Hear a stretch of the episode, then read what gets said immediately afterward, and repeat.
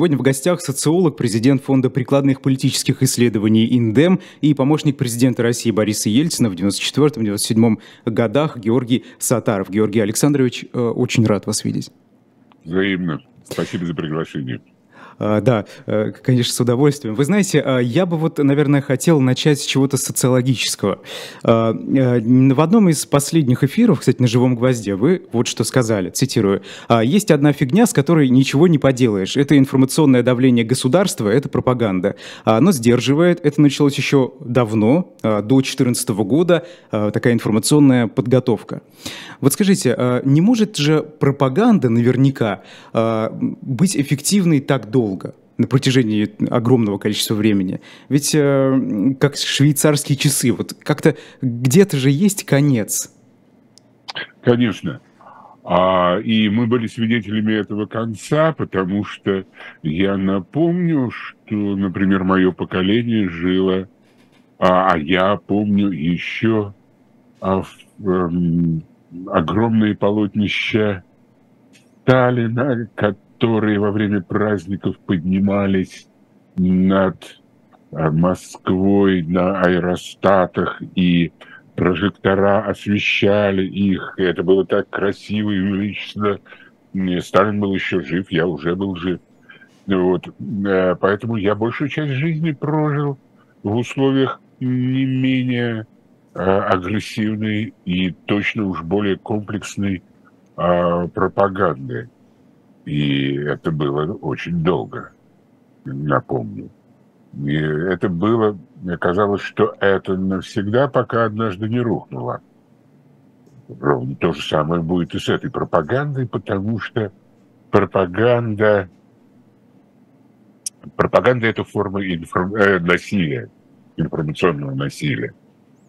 А насилие может приводить а, к заставлять людей вести себя определенным образом, но это абсолютно не значит, что, например, это передается генетически, или это а, навсегда, даже когда исчезнет или изменится это давление, рано или поздно это взрывается, и ровно это и произошло, а, собственно, когда это все рухнуло к чертовой матери.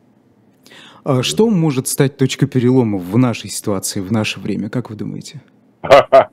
Ой, э, меня сегодня уже об этом спрашивали. А, а мне кажется, ну, существует, значит так, значит, представьте себе огромную плотину а, и некая и на которой всегда есть давление. Это давление, я напоминаю, крутит турбины гидроэлектростанции. Но может быть такая ситуация, когда это давление вдруг повышается в результате, э, скажем, огромного количества прибывающей воды с гор, в результате там какого-то таяния, плюс тайфуны, ливни и так далее, и так далее. И вдруг там где-то неожиданно в этой плотине появляется какая-то маленькая дырочка, откуда брызжет узенькая, и вдруг, вдруг в каком-то другом месте, вдруг в третьем месте, вдруг в четвертом, а потом вдруг откалывается огромный кусок, и из него льется это самое под, гигантским напором воды, в конце концов эта плотина к чертовой матери рушится. Где будет первая струйка, неизвестно. Даже строителям плотины – и даже тем, кто ее проектировал. А Это этой первой не... струйки пока еще нет? Э, мы не знаем. Мы еще не знаем. Э, дело в том, что а, это фигня с плотиной. А, существуют даже математические модели всего этого ну, в такой новой научной парадигме. Вот. А, но а, мы, мы, мы даже не знаем, как она может выглядеть, эта струйка, понимаете? В чем дело. Это мы можем потом догадаться, mm-hmm. да, что э, это оказывается вот здесь, здесь и здесь были эти струйки. Но то, что это будет неизбежно, и то, что это будет неожиданно, э, достаточно, это довольно, э, это, ну, ну, как, вот, вот это как раз и есть закон природы. Вот. Но а если говорить о каких-то серьезных а, серьезных вот этих, а, когда вот это отламывается большой кусок от этой плотины, то это, например, с моей точки зрения, может выглядеть следующим образом. А, это результат страха той элиты, э, ближайшей к Путину, э, которая страх Путина, mm страх перед этой элитой, страх перед тем, что происходит и так далее, страх как-то продлить свое существование, и это начинает сметать по кускам эту элиту, что, кстати, уже происходит. Вот. И а, вот этот страх Путина при, приводит к страху этой элиты, она а, решает, что надо опередить, а не ждать, пока он их от своего страха сметет. Ну вот это, на мой взгляд, наиболее вероятный сценарий. А скажите... Но это не значит, что невозможны другие. А, а, да. А скажите, вот а, какие-то части этой самой российской политической элиты, возможно, которые чувствуют, что скоро может прийти их время, да, в конце концов, да. они решатся ли они что-то предпринять? Э, еще раз подчеркиваю, я не случайно говорю о страхе, угу. потому что особенно в сфере политики, особенно в сфере ну, некоторых специфических политических режимов, а, к коим причисляется и наш волею судеб, а, страх является ведущим, какие-то моменты ведущим политическим мотивом. Э, понимаете? И вот это, это крайне существенно. Я напомню, э, что я ведь говорю об этом совершенно не случайно – Э, научная работа предполагает в том числе и собирание каких-то фактов, которые могут объяснять там что-то в недалеком будущем. И среди наук, которые э, тоже собирают факты, является история. А я напомню, что не только история Советского Союза и России, а, но и история многих других стран, вот таких э, диктатур, а, натуральных э, диктатур, она показывает, что ближайшее окружение является одним из самых ненадежных оплотов в какой-то момент диктатора. Mm-hmm. Ну, э, наверняка Владимир Путин это понимает, то есть э, поэтому а, мы ведь... Это понимал каждый диктатор, который оказывался в этой а, ситуации, или ему кто-то подсказывал, но но все равно происходило именно так. Ну, давайте вспомним, кто а, запер Горбачева, а, значит, и отключил от него всю связь 18 августа 91 года. Его ближайшее окружение, включая охрану, руководство охраны, да? А кто свергал а, Горбачева? Ой, не Горбачева, извините, а, Хрущева ближайшее окружение и так далее, и так далее. Кто, а, значит, ну вот есть, по крайней мере, такие версии, связанные со смертью Сталина, а, кто подтолкнул ее а, ближайшее окружение, и пошло-поехало. И я могу выскочить за границы Советского Союза, и будет то же самое. А скажите, а политические элиты отечественные э, в начале правления Владимира Путина, они ведь наверняка понимали, что гайки потихонечку закручиваются постепенно. А почему тогда какой-то страх, возможно, они, они же могли как-то спрогнозировать, что это когда-то дойдет вот до каких-то крайностей, в конце концов, если мы, э, условно, не покажем силу. Да. да. Значит, э, у меня осенью 2003 года Э, был, э, когда уже арестовали Ходорковского, почти сразу. А, и да, и у меня был разговор с одним из тех а, людей, которые регулярно ходили на эти встречи сначала с Ельциным, потом с Путиным, вот э, этой группы а, значит, высокопоставленных бизнесменов. Вот. И я его спросил, ну, значит, вас ведь наверняка компромата на Путина и на его окружение не меньше, чем самого Путина на его окружение. А, полно всякой информации, вы же люди запасливые, почему вы этого не делаете? Ответ был очень интересный. Он говорит, ты понимаешь, а мы с ним хорошо приятельствовали, очень хороший человек. Вот. Он говорит, понимаешь, сложился, сложился, сложилась такая вот конфигурация этого политического режима, что он по его конструкции делит, держится на ниточке а, рейтинга путинского. Вот.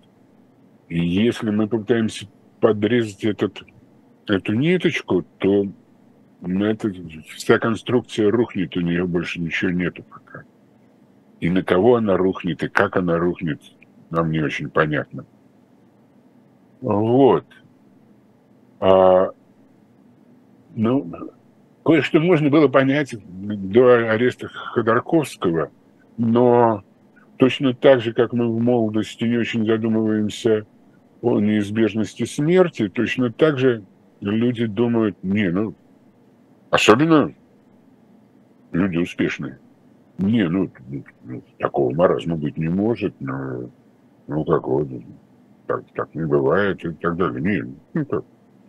Вот, и эту мысль о смерти, здесь речь, понятно, в данной ситуации идет не о смерти, но как минимум о чем-то очень нехорошем, что в конце концов и произошло. И гораздо раньше, чем санкции на них наложили. Mm-hmm. Это, это им понятно. Вот. Понятно, что это вытесняется э, из сознания. Вот. Ну, я же я умный человек, я здравомыслящий человек, я никогда ничего не сделаю такого, что могло бы спровоцировать то-то, то-то, то-то и то-то. А том-то, том-то, том-то и том-то вытесняется из головы. А скажите, вот. вот эта модель, э, если подрезать ниточку, то эта конструкция на кого-то рухнет, кого-то придавит. А сегодня она актуальна? Вот э, лежит ли она в основе понимания политической системы России у сегодняшних элит? Я думаю, что да, что, э, может быть, немножко в другой формулировке это все сохранилось, но теперь ведь это все усугубилось не только ниточкой, а куча всяких других неприятностей, которые будут, могут происходить не от Путина. А, тут ничего не поделаешь. Точно так же, как Советский Союз в конце концов рухнул от а, опоз... точно так же, как рухнула Российская империя от опозданий – от того, что верховная власть не делала чего-то такого, что могло бы ее спасти. Что делали, например, другие империи, что делали другие монархии, которые превратились в конституционные устойчивые монархии и до сих пор процветают на территории Европы. Это, это делалось, но делалось с большим опозданием, э, и в результате этого опоздания э, и навалились. Точно так же происходило и с Советским Союзом Горбачев в конце концов цеплялся за возможность его преобразовать в какую-то другую конфигурацию, но он лет на 20 опоздал. Э, вот. И, и, а, и то, что в результате как бы вот шла некая инерция а, усугубления этой диктатуры и превращения этой диктатуры из проблемой российского населения проблему всего мира, в конце концов, то э, ровно и упущенные возможности даже продление своей собственной власти в более-менее какой-то разумной форме. И эти, это тоже было упущено там лет на 10 назад. Вот. И в результате эта инерция возобладала, и все, сейчас уже поезд ушел. Но вот сегодня, если эти многочисленные уже нитки э, подрезать, то ведь эта конструкция упадет не только на политические элиты, а конечно. на россиян, на другие страны мира. Э, ну, вот скажите, вот эта вертикаль, которую выстроил э, Путин, и эта авторитарная система, или, как вы говорите, диктатура уже, она же довольно стойкая сравнительно. И если она, если она когда-то исчезнет по каким-то причинам, придется долго собирать осколки. Ну, ровно это произошло с нами Пу-пу-пу-пу-пу. Э, так, 400 лет назад. Э, я имею в виду падение э, династии Рюриковичей. Я имею в виду смутное время. Значит, тут очень забавное обстоятельство. Я об этом уже как-то рассказывал в эфире «Эхо Москвы», но думаю, интересно будет повторить. Значит, в институциональной экономике существует э, такая модель, которая называется Masquerade Economical Model. Это Masquerade – это э, вот это э, древнее мос, э, московское княжество, mm-hmm. да? Вот. Э, э, эта модель относится к временам Ивана Грозного. Значит, э, примерно в 2005 году появилась серия публикаций абсолютно академических, сначала независимых, потом была некая уже струйка публикаций, посвященных тому, что а, вот эта система, которая э, к пятому году выстроилась Путиным, к пятому году, подчеркиваю, пятому, это есть московая economical model, э, как у Ивана Грозного. Она устроена очень просто. Это эксплуатация, э, монопольный контроль ренты. Mm-hmm. К пятому году это была нефтегазовая рента, которая монопольно контролировалась. И ее раздача в обмен на лояльность.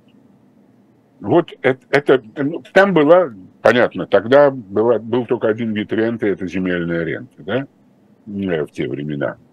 Вот. А здесь уже по-другому. Но вот э, была выстроена ровно эта модель, и вот, значит, внимательные а экономисты это аккуратненько описывали. А, и э, эта модель предполагала а, диктатуру э, и то, что эта диктатура развивалась очень аккуратно и медленно, это, безусловно, заслуга Путина. Э, может быть, иной человек дошел бы до нынешней ситуации стремительней, но Путин – Э, очень любит прощупывать почву перед тем, как делать первый шаг. Э, я на, у меня есть другое воспоминание, это 2000 год, а я был, э, я еще тогда был в КОШ, в администрацию, и у меня была встреча с одним из замов руководителя администрации по одному вопросу, Э, связанному с исследованиями эндема. И, значит, мы порешали там этот вопрос, и в конце он меня спрашивает, как я отношусь э, к отмене выборности губернатора. Я сказал, что это абсолютно несущественно, как я отношусь, потому что вот есть такая-то статья Конституции, которая запрещает это дело, и привет. В конце концов, это произошло, и тоже в каком году? Вот. И примерно тогда же. Вот, э, и я, интервал пять лет с лишним между тем, когда они задумались об этом, и когда они воспользовались неким моментом и цинично это сделали. А скажите, вот. зачем это надо было делать? То есть какие цели? Ведь э, если э, можно, можно просто контролировать выборы. Тут работают две вещи. Рациональная и инстинктивная. Инстинктивная а, связано, на мой взгляд, с э, мировоззрением. Оно... А, Путин один раз проболтался насчет своего мировоззрения. Это в его книжке «От первого лица», а, которая была написана тремя э, журналистами на основании бесед с Путиным. Это под, э, предвыборная книжка, под, под выборы была выпущена эта книжка, собственно, кто есть Путин. Вот. И там он сказал, а жизнь на самом деле очень простая штука. Это довольно распространенное заблуждение, и, э, и это такой, вот эта формула, это формула базовая, э, от которой отпочковывается очень много, в том числе, когда это мировоззрение присуще человеком у которого есть возможности упрощать жизнь, то он пользуется этой возможностью для того, чтобы жизнь не противоречила его убеждениям. И он планомерно, начиная с самого начала, с нулевого года, этим занимался. Он упрощал жизнь. Это первое. А второе, это, ну, это рациональная идея о том, что контроль должен усиливаться и делаться более, более надежным. Вот. Скажите, а сегодняшняя политическая элита, вот как вы думаете, она жалеет о том, а, что когда-то не встала на стул и не сказала, вот а вообще-то прислушайтесь к нам, мы тут тоже, между прочим, хотим решать? Вы знаете, меня не очень это волнует. Я отвечу на этот вопрос, но я должен сказать, что это не главный вопрос. Э, вопрос в том, волнует ли, что волнует граждан. Ваш вопрос про элиту, он э, очень грамотный, потому что он обращен к ее рефлексии того, э, ну, как бы пройденного пути этим режимом, и они были, ну, не пассажирами, а уж кочегарами точно угу. этого поезда, правильно? Вот. Но дело в том, что э, они могут причислять себя э, кочегарам, кондукторам, путевым обходчикам, кем угодно. Но есть еще пассажиры, а это граждане, которые, к сожалению, считают себя пассажирами. И вот это, э, и именно про это я говорю, что вопрос про элиту не главный. Главный вопрос, э, если как бы выстраивать какие-то объяснения, а почему же все-таки получилось именно так, как получилось? Это вопрос про граждан. И рефлексируют ли граждане? Вот это важный вопрос. Я ну, думаю, что элита, конечно, думает. Ну, не, не целиком, но точно. А, вот тут как раз в чате пишут, э, что граждане рефлексируют, но не в ту сторону, возможно. А, вот эта пропаганда, о которой мы с вами говорили, она да. ведь э, делает аудиторию более радикальной, да, мы это, вот, мы это видим.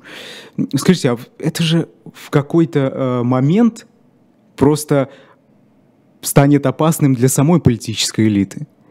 Ну, естественно, естественно. Тут радикализация происходит минимум по трем направлений. Первое – это радика, радикализация какого-то пропутинского ядра, да, которое становится более агрессивным. Это радикализация протестного ядра, которое становится тоже, тоже более агрессивным. В каком смысле? Э, оно, при этом, что интересно, это агрессия, агрессия сжатой пружины – сжимаемой пружины, но которая еще не разжимается, да, но как, на какой момент она разож... что она натворит, когда она разожмется, это непонятно. А эта радикализация происходит э, именно из-за сжатия, потому что в норме у людей, которые, которые, например, чем-то недовольны в чем-то недовольны действующей власти, должны быть нормальные, спокойные механизмы а, влияния, а, информирования власти об этом, э, политического влияния во время выборов и там, личного политического поведения. И ничего в этом страшного разрушительного нет. Но когда вместо этого сжимается эта пружина, она одновременно радикализируется. Есть, ну, как, почему люди выходят на неразрешенные митинги? Да потому что, непонятно почему, исчезают разрешенные. Да? И понятно, что все вместе радикализируются. И третье – это замещение протеста. Когда вы сажаете в тюрьмы тех, кто хочет митинговать, а, проводить демонстрации, а, участвовать в выборах и так далее, то есть а, э, готовы к некому легальному политическому действию, предусмотренному Конституцией и так далее, и то э, их место занимают те, кто готовы к совершенно другому. И это уже происходит в России. Вот о, об общественном мнении с вами как mm-hmm. социологом хочется поговорить. А, насколько динамична вот эта поддержка, не поддержка спецопераций? Потому что недавно а, политолог Аббас Галямов написал, что э, есть случаи, и они, их количество увеличивается э, быстрыми темпами, когда человек э, прислушивается условно к другой стороне, к аргументам другой стороны и переходит либо в поддержку, либо в неподдержку. И вот что интересно, а в целом, если вот на общую картину посмотреть, сторонники противники, они только все больше убеждаются а, в своей позиции сегодня? Или действительно есть какие-то а, вот эти вот изменения, а, причем на глобальном уровне, да, которые к чему-то приведут в конце концов? А, я не могу ответить это, на, на этот вопрос, а, опираясь на данные массовых опросов. И, в общем, более-менее известно, почему это происходит. Во-первых, в условиях такой, такого агрессивного давления, не только пропагандистского, но когда опасно просто быть носителем неких мыслей и оценок, а, это приводит к тому, что люди отказываются общаться с социологами, это общеизвестный факт. Да? Доля отказов резко выросла. Резко выросла. У тех, кто пытается нащупать то, что ну, есть на самом деле. Вот. Это первое. Второе, а, этот эффект был нами в наших исследованиях зафиксирован. Это а, рост а, конформистских стратегий во время а, ответов. Ну, это, это, это не связано с опросом в целом, но люди прекрасно знают, вот это, это и это, вот здесь надо отвечать не то, что я думаю, а как, в общем, на уроке. Большинство. Нет, не большинство, а как вот считает классный руководитель. Mm-hmm. Вот, он, э, как, ну, он нам это преподавал, и он проводил с нами классные часы, и объяснял, и точно, ну, как я знаю правильный ответ. Угу. Ну, то есть и... это поиски правильного ответа. А, Георгий да. Александрович, а, а, с чем это связано? Это э, отсутствие политической культуры? Ну нет, почему? Ну просто человек с позицией, сформированной позицией, он ведь вряд ли будет искать правильный ответ. Правильный ответ, скорее всего, ищет человек, у которого в этой позиции нет, или он никогда не думал на, на этот счет. Нет, нет, нет. Слушайте, это э, ничего тут нового нету. А в сейчас, когда это было, начало 70-х, по-моему, или середины 70-х, когда был знаменитый набор партийные кадры а, сильных хозяйственников. А, из числа строителей, как Ельцин, из числа, который был в это время уже э, очень успешным а, руководителем крупной строительной организации у себя в Свердловской области, или это успешные инженеры, которые были а, руководителями значит, цехов или заводов, как будущий премьер Рыжков. А, да? А, и тогда социологов попросили провести опрос вот э, людей из этого набора, значит, социологический опрос. И там был один такой вопрос. Скажите, пожалуйста, вот вы удовлетворены, что вы сменили вот свою хозяйственную работу на партийную? А, да, конечно, отвечали они. А где-то через 15 вопросов был другой вопрос. Скажите, пожалуйста, а вашего согласия просили, спрашивали о вашем согласии изменить а, вот, а, вашу жизнь? Да нет, вроде не спрашивали. Честно отвечали они. Вот. Но на предыдущий вопрос они грамотно ответили, как положено, куда, как, куда партия пошлет. А понятно, что это все были партийные ребята.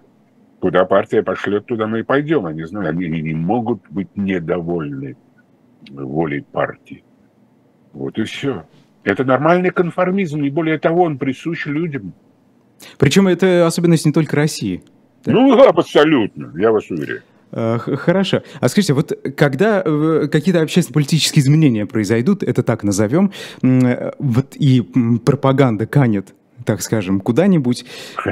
Э, вот эти люди, сегодня зомбированные пропагандой, как много времени понадобится, чтобы они очнулись?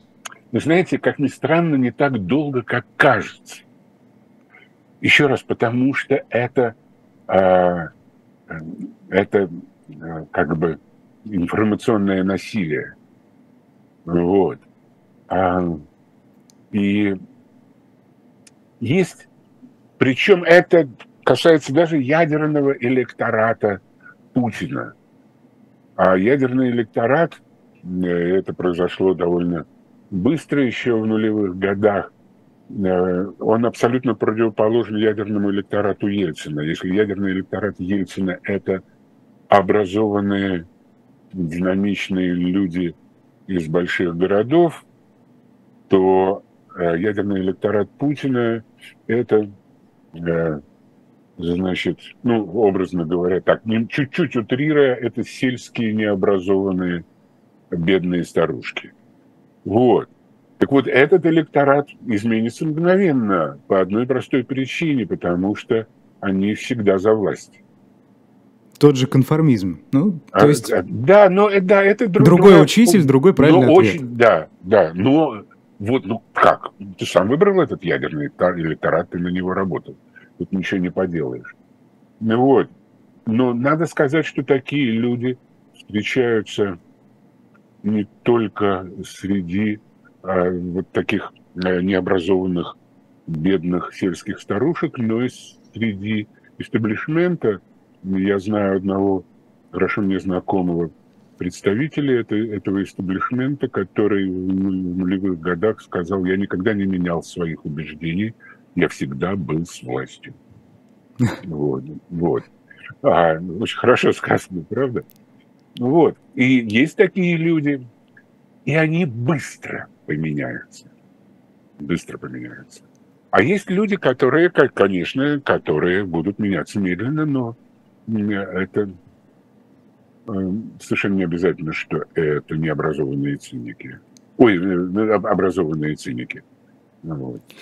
А скажите, я правильно понимаю, что получается сегодняшняя вот, э, в большей степени да, поддержка путинского режима – это проблема поколенческая? А, ну, почему поколенческая? Среди молодежи во времена, в общем, халтуры и, царизма, и цинизма, и есть и люди, которые а, ну, как бы поддерживают Путина и его политику. Но это как раз вот э, из той категории, о которой я уже говорил. Вот она перекуется быстро. Вот. То есть э, как бы большинство э, превратится в меньшинство быстро. Это абсолютно точно. А, а, Марков Виталий, наш слушатель, задает вам вопрос. Да. Средний класс в России будет размыт или уничтожен?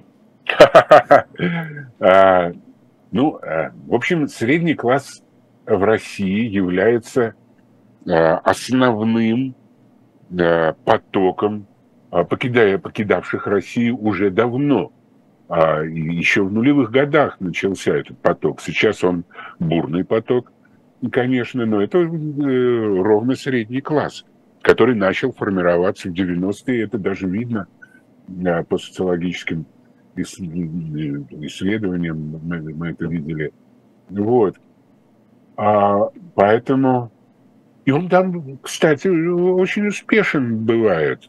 Есть абсолютно конкретные известные фамилии, которые оказались успешны там причем успешны так, с большой буквы У, я бы сказал. И это не только бизнес, успешные бизнесмены, но это и лауреаты Нобелевских премий, извините. Это довольно широкий диапазон этого среднего класса. Э, что э, э, это не значит, что он абсолютно исчез в России, потому что он, безусловно, проявляет ситуативный конформизм, во время социологических опросов. И э, тоже пока а, держится. Вопрос к среднему классу, это значит, вот что он думает, где он упустил эту возможность, чтобы не произошло вот так. А это довольно понятно. Вы знаете, вот. кажется, средний класс э, это как раз не про ситуативный конформизм. Ну вот казалось бы, да, потому что это люди, которые э, образованные, как правило, имеющие да. деньги на жизнь, достаточно их количество, не, не, не слишком много, но достаточно. Э, и эти люди, у которых формируются определенные, в том числе, политические запросы. Э, вот конформизм это особенность какая-то э, российского среднего класса сегодняшнего или нет? Да нет, значит, смотрите. Во-первых, существует биологический конформизм, никуда от этого не, денешь, не денешься, потому что э, это, собственно, это и нас из э, сапиенсов таких, э, скажем, э, из давности лет примерно 1300 сделала э, э, видом, который запустил но, но, но новую струю эволюции, имеется в виду эволюция культуры, созданной сапиенсами, а это запустило коэволюцию и культуры, и сапиенсов, э, еще неосознанную, и, но гораздо более быструю, чем прежняя биологическая эволюция вот, в ее видовой части. И чем это чревато, еще не очень задаются вопросом. Но неважно, не будем отвлекаться. Вот. И то, что продержались с этой 300-летней, 300-тысячелетней давности до, допустим, 10-тысячелетней давности и запустили эту эволюцию, это э, культурную эволюцию, это заслуга конформизма, который поддерживал ту социальную корку, которая создавалась эти 300 тысяч лет. Вот эту Э, приверженность социальности, которая дополняла и компенсировала некие дефекты, э, так сказать, э, тех, собственно, мутаций, которые привели к, нашему виду, потому что были и негативные а, мутации. А вот. А если, если я правильно понял, что такое биологический консер... конформизм, в вашем понимании, да. почему тогда в западных развитых демократиях этого конформизма, конформизма особо не чувствуется. Нет, нет, нет, нет, нет, нет. Есть, конечно, бесспорно. Дело в том, что а, э, есть же еще биологический нонконформизм. И это а, ну, не менее 5% населения. В России может быть даже больше. Я напомню, стандартная цифра, э, которая постоянно проявлялось не только социологами, но и опросами э, значит, э, реакции э, слушателей «Эхо Москвы». 85% за и 15% против. Стабильные 15%. Вы помните о них? Да, да, да, конечно. Ну это вот, так это, боль, это больше результат. Конечно, это больше 5%.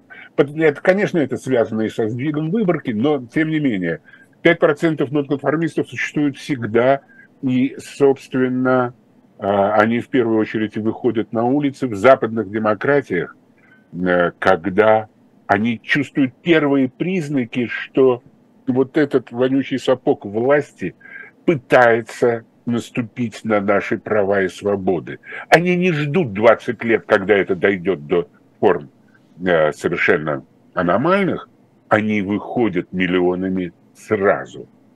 И в Париже, и в Праге, когда это нужно. А вот мы и пришли как раз э, к, к, к поиску да, причины, почему российские нонконформисты Почему российские нонконформисты сегодня, да и вот в прежние годы э, не делали такого, как в Западе? Это, это что? Это вот э, зависит просто от какой-то э, топорной политической системы, не дающей это делать, да? У них нет нормальных инструментов легальных? Вы знаете, это, это еще контекстно обусловлено ситуацией это социальные психологи давно установили, что ситуация гораздо важнее, чем личные качества.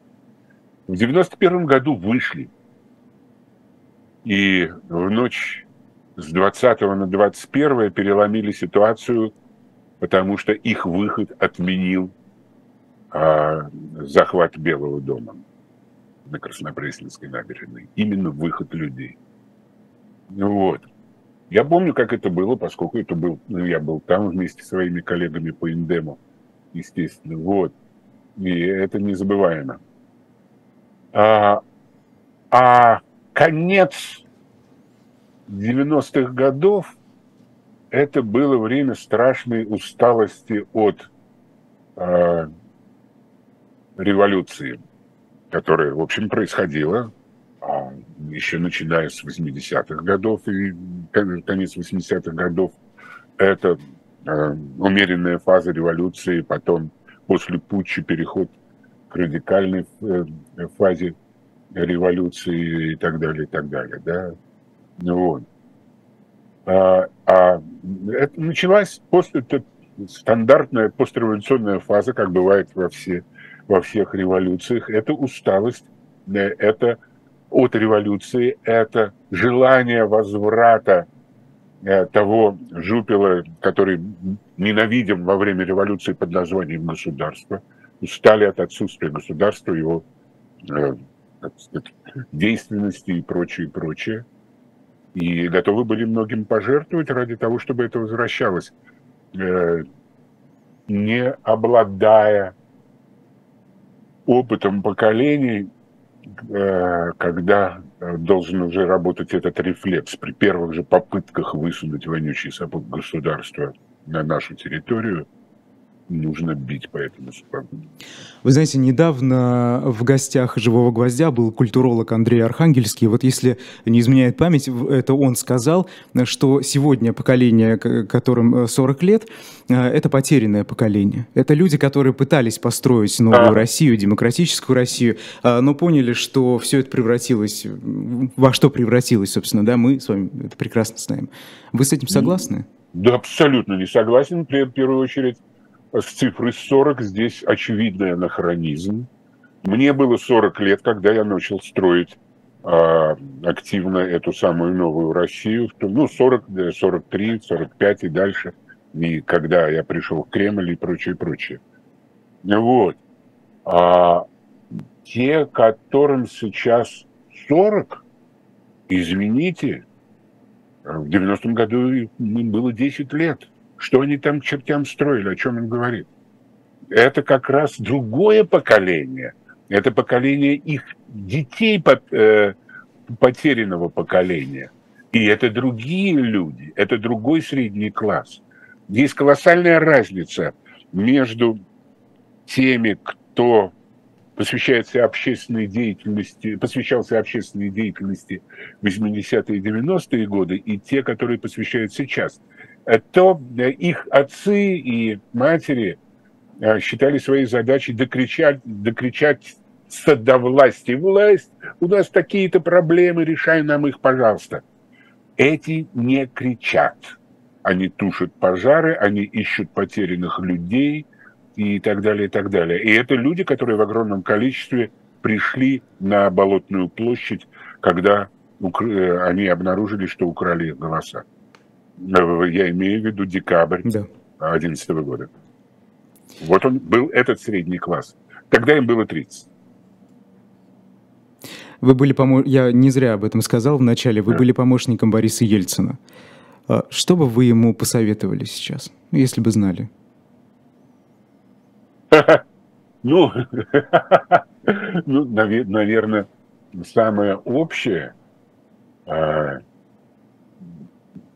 не, не как, сторониться э, спецслужб в сфере политики как только можно. И, конечно, назначение Путина это было ошибкой. Э, вот.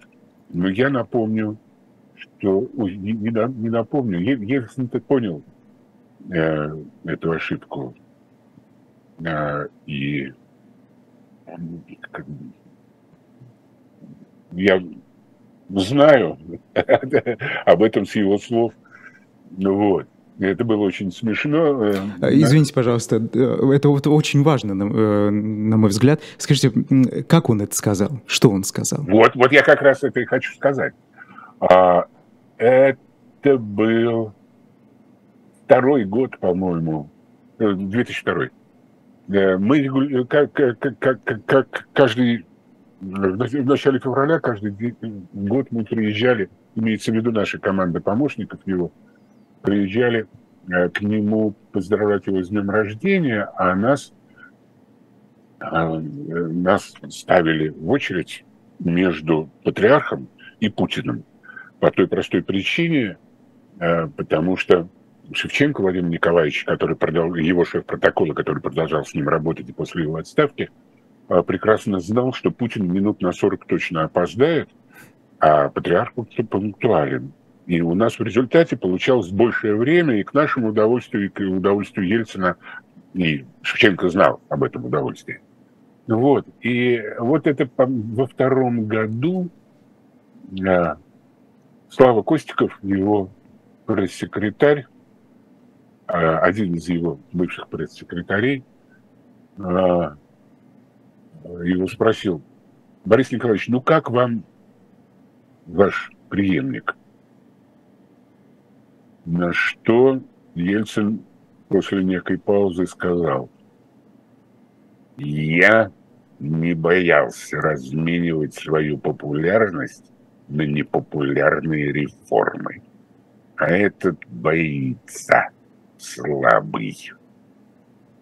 А другая история а, произошла а, в четвертом году а, после Беслана и после того, как Путин объявил о своем комплексе мер антитеррористических, большая часть из которых, как вы наверняка помните, не имели никакого отношения а, к терроризму, а были просто реализация вот этой задачи, о которой мы говорили в начале, усиление контроля и прочее, прочее, да, в том числе отмена губернаторских выборов. Мне звонит Борис Ильич Немцов и говорит, Жора, приезжай, срочно есть важная информация. А он работал ну, какой-то там нефтяном банке или что-то в этом духе на, на Садовом кольце напротив Сахаровского mm-hmm. центра. Я mm-hmm. туда рванул, вот. И а, он говорит, слушай, значит, мне сказал один наш общий знакомый, но он просил не называть его имени по понятным причинам. А, Борис Николаевич а, сегодня рванул в Останкино требовать эфира. А за ним поехали, а, значит, помчались Таня с Валей и его отговорили.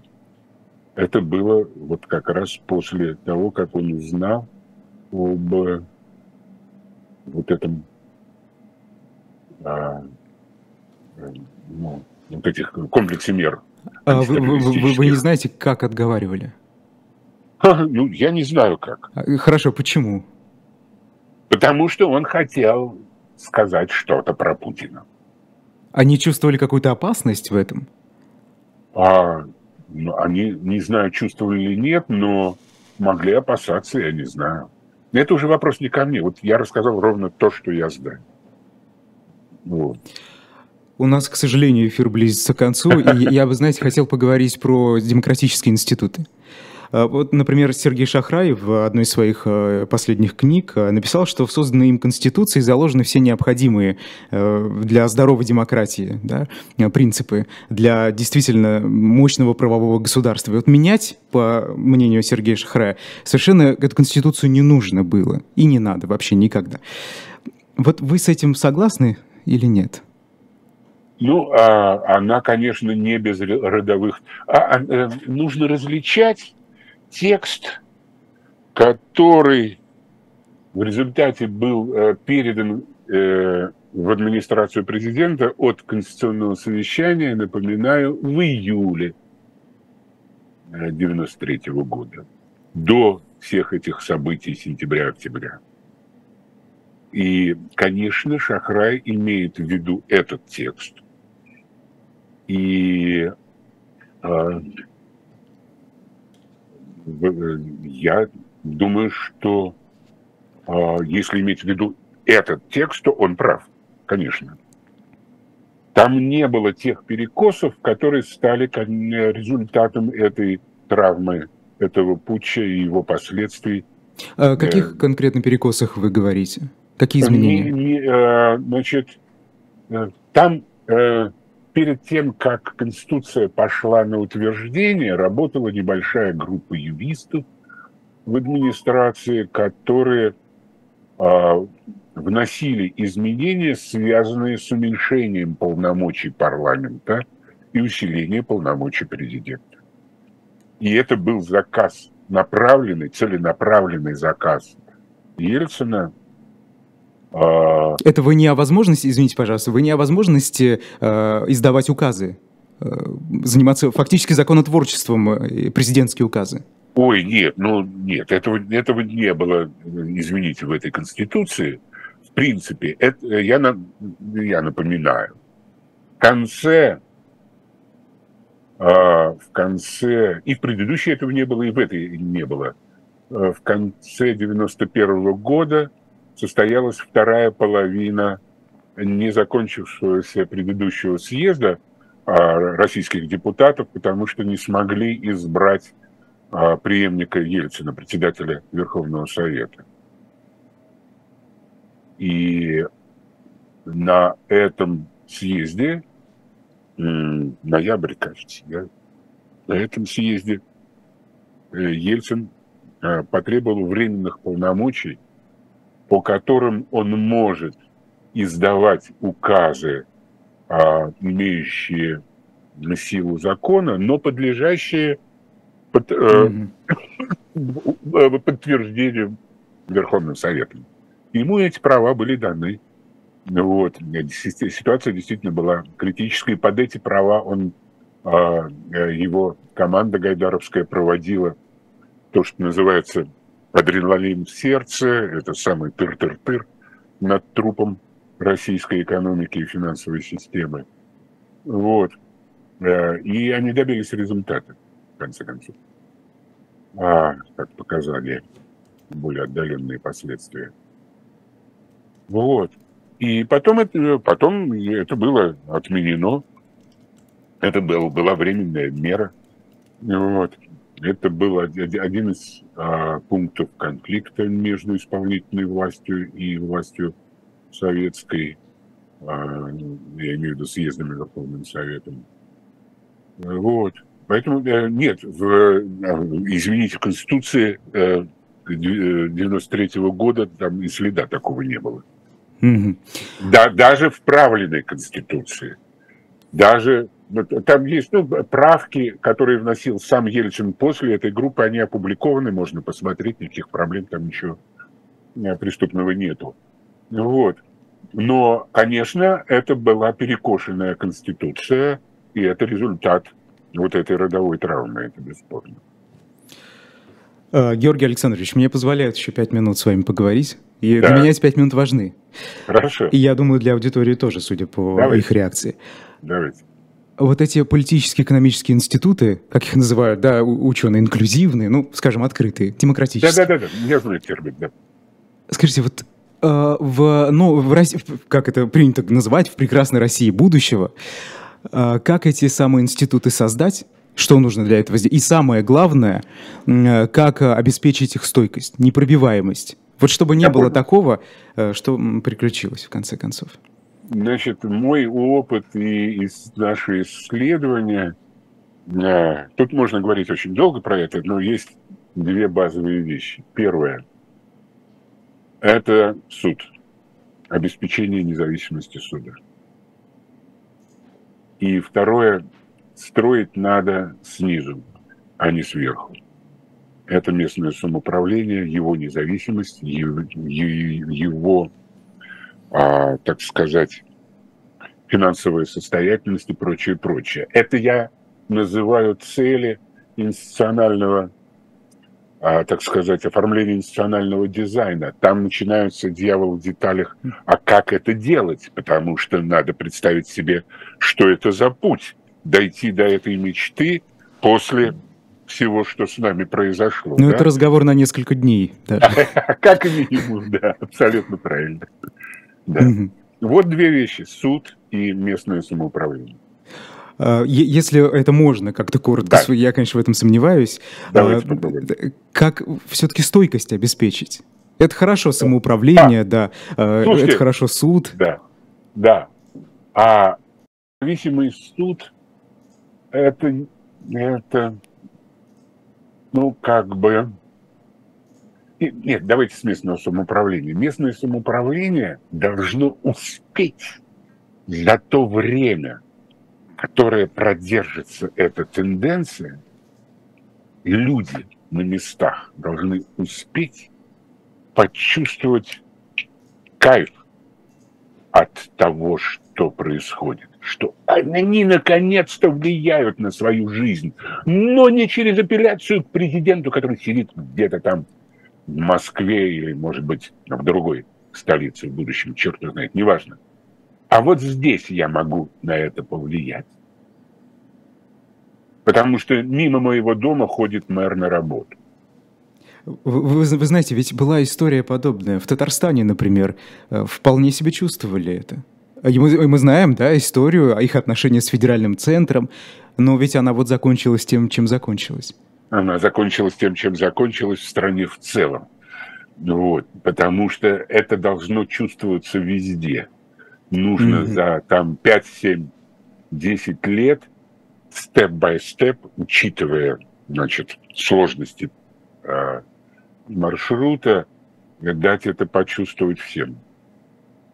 И это самая главная поддержка. Это называется grassroots level. Э, вот э, демократия растет с этого уровня, с уровня корней травы. Иллюстрация нужна будет? Совершенно не обязательно.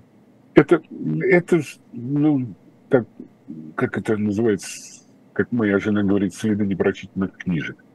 Значит, иллюстрация ничего не решает Э, кроме того, что создает дополнительные проблемы. Вот и все. Предоставьте гражданам, как это во многих демократических странах, возможность а, э, ну, довольно расширенных полномочий суда присяжных и возможность возбуждения а, дел, значит, э, то, что называется по э, и, от, от неопределенного круга лиц. Значит, вот что вот кем-то был нанесен на стране, демократии, институтам, экономике, жизни граждан ущерб неопределенному кругу лиц и возбуждать это, это возбуждаться может адвокатами от э, имени какой-то группы граждан. И, и это в независимом суде это будет мощнейшим рычагом. Знаете, как ринуться, с каким удовольствием наши граждане в это дело, поверьте моему опыту. Клянусь. Мы, мы, мы про суд еще забыли. А, так я вот про суд и говорил, потому что э, э, это непосредственное влияние граждан на суд. Угу. Через суд присяжных и через возможность возбуждения дел а, вот а, такой, такой конструкции. Спасибо огромное. А, огромное спасибо. Георгий Сатаров, социолог, президент Фонда прикладных политических исследований «Индем», а, был сегодня гостем программы «Особое мнение». А, меня зовут Айдар Ахмадиев, ну а в 9 часов по традиции сегодня смотрите и слушайте программу «Статус» Екатерина Шульман, которая признана российскими властями иностранным агентом, и Максим Курников. Пожалуйста, как говорится, просим на YouTube-канале «Живой гвоздь». До свидания.